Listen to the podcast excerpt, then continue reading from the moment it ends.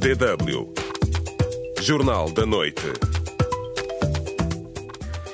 Viva, boa noite, bem-vindos ao Jornal da DW África, a emissora internacional da Alemanha. Vamos aos destaques desta edição. O governo moçambicano avança com nova estratégia e meios para atacar grupos armados no norte de Moçambique. Agem de forma cruel, inaceitável na sociedade humana. Guiné-Bissau, Madem G15, PRS, APU-PDGB assinaram um acordo que visa garantir a maioria parlamentar. O jurista diz que o acordo é ilegal. Isso é por carroça à frente dos bois. Não formamos um governo para depois fazer um acordo. O acordo é prévio à formação do governo em Angola, analistas estão a prever uma dura e longa batalha judicial entre Isabel dos Santos e a justiça angolana. Que um dos maiores promotores da corrupção foi mesmo o sistema. E que Isabel, quando nasceu, não era milionária. Eu, Braima Darama, estarei consigo nos próximos 20 minutos para atualizar toda a informação desta sexta-feira, dia 15 de maio de 2020.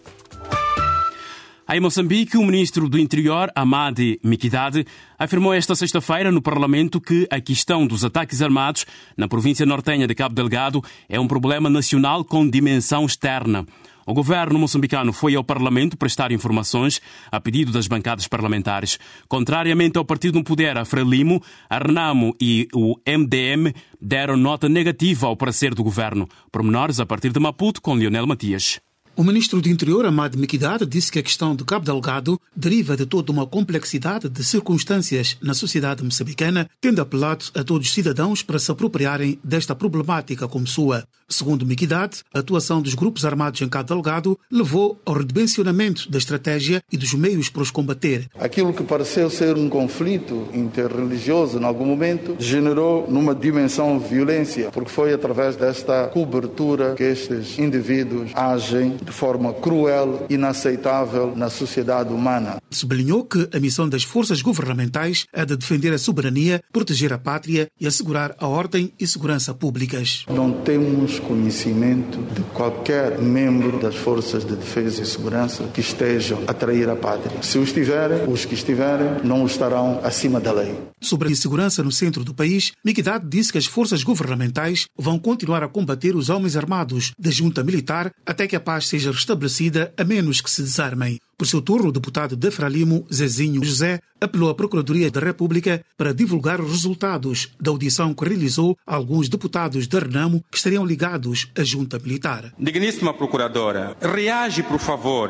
Leva estes criminosos à barra do tribunal. O deputado António Muxanga disse que as acusações não tinham fundamento. Não basta acusar, é preciso provar. A oposição responsabilizou igualmente o governo pelos elevados índices de corrupção no país e questionou por que é que Moçambique ainda não tem uma lei de recuperação de ativos. A ministra da Justiça, Helena Mateus Kida, justificou. Já está na fase de socialização. Muito brevemente, este projeto de lei será trazido para este fórum. Uma outra questão que está relacionada com a lentidão no processo de implementação dos projetos de reconstrução das províncias do centro e norte do país atingidas o ano passado pelos ciclones Idai e Kennedy. O ministro das Obras Públicas, Habitação e Recursos Hídricos, João Machatine, disse que para a recuperação total dos danos serão necessários cinco anos. O primeiro-ministro Carlos Agostinho do Rosário anunciou um conjunto de medidas aprovadas pelo governo para atenuar o impacto do novo coronavírus. As medidas incluem a isenção do pagamento do imposto de valor acrescentado para alguns produtos alimentares básicos, entre outras. Para apoiar as pequenas e médias empresas na área de turismo e outras, o governo vai disponibilizar uma linha de financiamento de 600 milhões de meticais.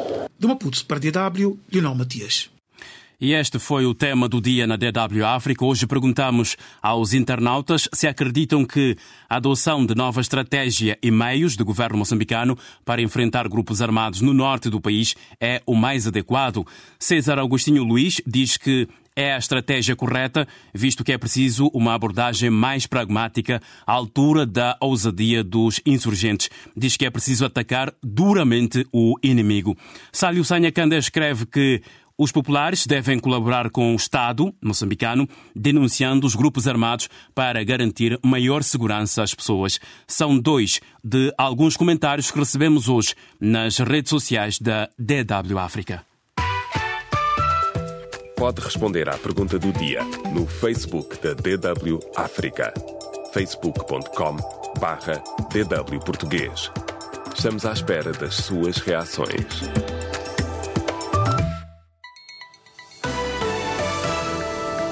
DW Notícias.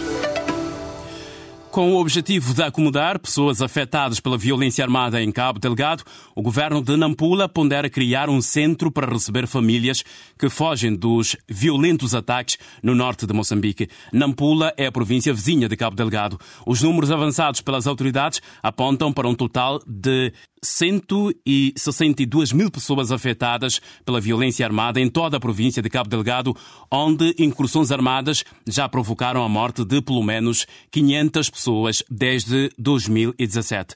Mais de 71 locais de reassentamento de famílias afetadas pelos ciclones de 2019 em Moçambique não dispõem de materiais de proteção contra a Covid-19, segundo um levantamento da Organização Internacional das Migrações e do governo moçambicano. O estudo abrange 76 locais de reassentamento onde vivem mais de mil pessoas.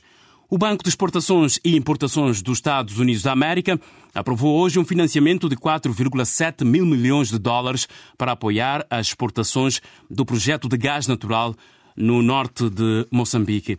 Doze pessoas são acusadas de desviar 1,6 milhões de euros da Direção Nacional do Tesouro de Moçambique, revelou nesta sexta-feira o gabinete do combate à corrupção.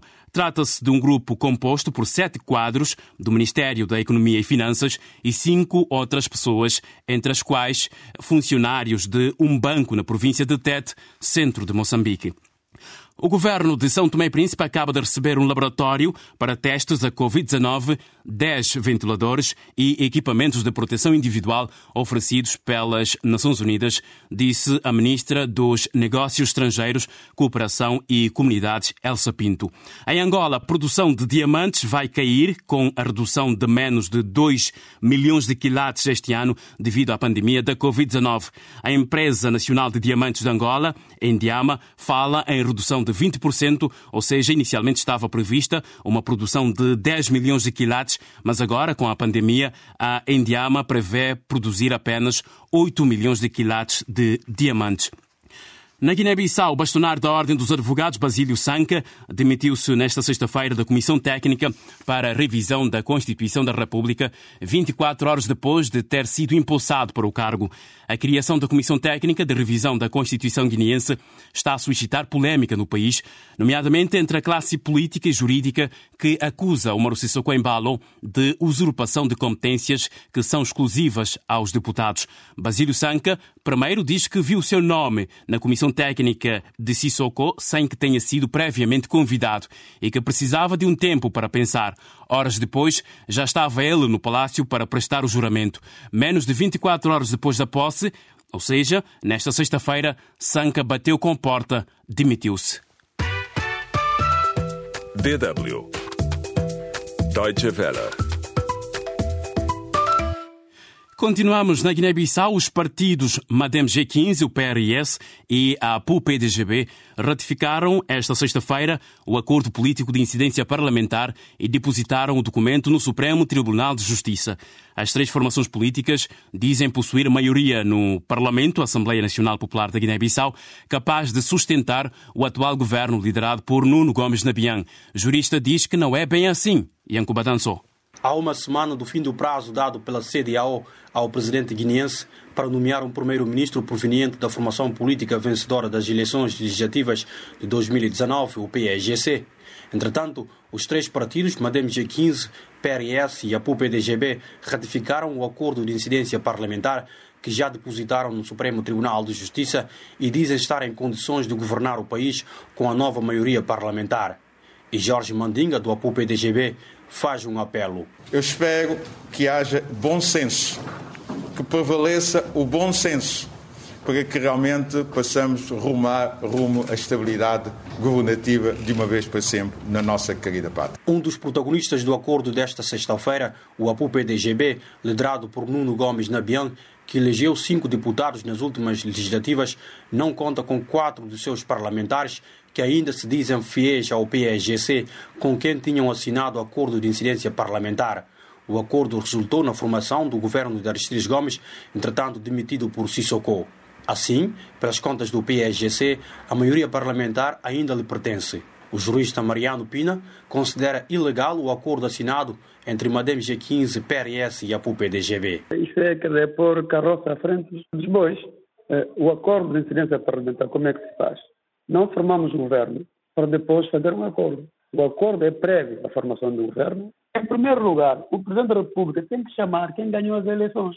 Só o partido que ganhou as eleições não conseguir formar um governo daí que pode haver um outro acordo de incidência parlamentar dos partidos. E é assim que se faz, é a nossa lei. Numa altura em que há críticas ao Presidente da República por causa da sua iniciativa unilateral de proceder à revisão constitucional, o professor universitário Paulo Vasco Salvador Correia está convicto de que Umaru Sissoko Embalo vai fazer ouvidos de mercador à CDAO. Se nós analisarmos a postura que ele nos últimos tempos tem demonstrado. Claramente fica-se com a, a, sensação de que ele não vai, eh, não vai cumprir eh, aquelas recomendações de, da CDL. Nós vimos que, em termos de postura, o Presidente da República praticamente entrou numa clara demonstração de, de força.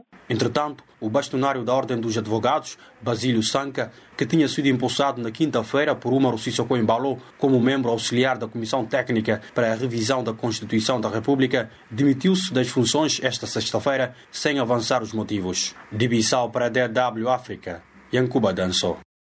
E da Guiné-Bissau para Angola, Isabel dos Santos já contratou a firma Sérgio Raimundo e Associados, o maior escritório da advocacia em Angola, para a sua defesa no âmbito de um processo civil em que o Estado angolano reclama um crédito de mais de 5 mil milhões de dólares. A justiça angolana diz que a empresária terá de comparecer em Angola para ser ouvida no âmbito do processo crime de que é alvo, disse nesta quinta-feira a Procuradoria-Geral da República de Angola. Em Angola, analistas preveem uma dura e longa batalha jurídica entre a Justiça e a Isabel dos Santos, filha do ex-presidente José Eduardo dos Santos, como nos conta Nelson Francisco.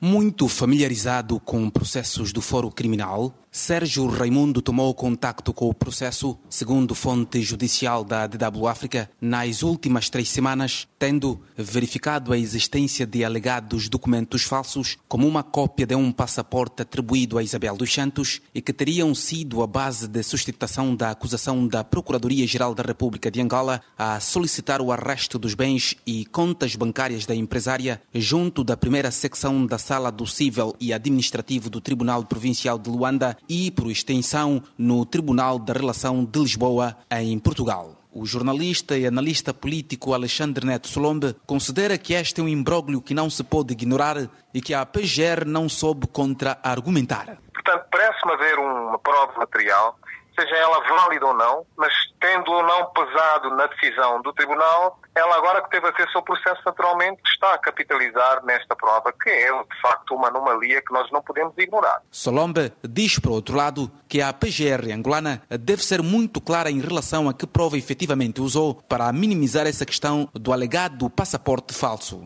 Que eu pude observar da Procuradoria-Geral da República é na reação uh, ao comunicado feito pela Isabel portanto, e ou equipa da Isabel, é que o comunicado da PGR também não é muito convincente na contra-argumentação e, sobretudo, do peso que das provas que efetivamente em que se baseou a fundamentação para fazer o pedido do arresto junto do Tribunal. O comunicado da PGR, a mim, deixou ainda mais dúvidas do que efetivamente, e sobretudo quando eles são tomados, como se costuma dizer, com as calças na mão. Nós vemos uma PGR sem argumentos muito fortes para efetivamente uh, dizer que sim, se a cópia do passaporte falsificado foi juntado ao processo de pedido da providência cautelar, não tendo sido a única prova, o único elemento para forçar efetivamente esta providência cautelar. Uma situação que pode aumentar ainda mais o ceticismo do empresariado estrangeiro, que há muito não confia no sistema de justiça angolano, aliada à alta corrupção na estrutura do poder político. Pedro Godinho, conhecido empresário do setor petrolífero e presidente da Câmara de Comércio Angolana em Angola, diz que os homens de negócios norte-americanos estão atentos ao desfecho deste processo para quem conhece a cultura americana, os americanos, quando entram para um processo ou estejam a analisar um processo, o que eles querem é o resultado, bottom line. Porque os americanos, as empresas americanas sabem que um dos maiores promotores da corrupção foi mesmo o sistema. E que a Isabel, quando nasceu, não era milionária, nem bilionária. E então, se hoje ela apresenta todos esses recursos, participações em tudo quanto são empresas, bancos e tudo isso. Quem faz negócio num país com dificuldades, que teve dificuldades como Angola, não poderia ter uma, uma, uma extensão exponencial do jeito como, como, como teve. Nelson Francisco Sul, a DW em Luanda. DW Notícias. Na atualidade internacional, a África poderá registrar até 190 mil mortes e cerca de 250 milhões de infectados, e 47 países africanos vão contrair a Covid-19 no próximo ano, estima o novo modelo da região de África da Organização Mundial da Saúde, OMS. No entanto, esperam-se menos casos graves e menos mortes do que os verificados nos Estados Unidos da América e também na Europa. Um conjunto de 25 credores privados que gerem 8,3 bilhões de euros de dívida pública africana e de mercados emergentes, anunciou hoje a criação de um grupo de trabalho para encontrar soluções financeiras em tempo de pandemia. Os credores alertam que um dos principais eh, objetivos neste momento, já acordados, é que não haverá um modelo único de renegociação da dívida, porque isso faria os países africanos entrarem em incumprimento financeiro e ia arredá-los dos mercados financeiros internacionais no futuro. A organização Médicos Sem Fronteiras alertou hoje para os milhares de infecções e mortes causadas pelo sarampo em países como a República Democrática do Congo, Chad ou República Centro-Africana. Os Médicos Sem Fronteiras recordam que o maior surto de sarampo no mundo continua a propagar-se pela República Centro-Africana ou República do Congo, que também uh, estão a combater uma epidemia de ébola. This is the Bundesliga. Olá, fãs do futebol alemão, amantes da Bundesliga. Você está na DW África. Vai se fazer história esta tarde em Berlim e na Bundesliga. É isso mesmo que ouviu. Bundesliga, a principal liga alemã de futebol, regressa a DW África neste sábado com relato ao vivo do jogo Eintracht Frankfurt-Borussia Mönchengladbach às 18 horas e 30 minutos da Alemanha e 16 horas e 30 minutos tempo universal, António Deus e Philip Verminen estarão no comando da emissão para acompanhar o jogo que marca o regresso da principal liga alemã de futebol na DW África. Mas também amanhã teremos vários jogos. Borussia Dortmund recebe em casa o Schalke 04, RB Leipzig defronta Freiburg, Hoffenheim Hertha de Berlim, Fortuna Düsseldorf Paderborn, temos também Augsburg contra uh, Wolfsburg. Tal como tinha dito, Eintracht Frankfurt recebe uh, já amanhã Borussia Mönchengladbach. Também no domingo prossegue com Colónia a receber em casa mais, uh, depois União Berlim Bayern de Munique e também temos Werder Bremen, Bayer Leverkusen. O campeonato da Alemanha regressa com tabela classificativa Uh, da seguinte forma: líder do campeonato neste momento é o Bayern de Munique com 55 pontos, Borussia Dortmund 51 pontos, RB Leipzig 50 pontos, Borussia Mönchengladbach uh, 49 pontos na quarta posição. Na quinta posição, ainda lugar de acesso à Europa de futebol, Bayer Leverkusen com 47 pontos e também temos na sexta posição a equipa do Schalke 04 com 37 pontos. A Bundesliga, a primeira liga de futebol alemão, é na DW África. Todos os sábados transmitimos um jogo na íntegra, a partir das 16h25, tempo universal, 17h25 em Angola e 18h25 em Moçambique. Acompanhe as emoções do futebol alemão na rádio, com os repórteres da DW. Para ouvir online, visite www.dw.com/futebol. E não só regressa à Bundesliga neste sábado na DW África, mas também na próxima semana começamos a nova normalidade. Próxima semana já vem aí o Jornal da Manhã ao vivo. A todos os internautas que participaram no Espaço do Ouvinte nas redes sociais, muito obrigado. Bom fim de semana.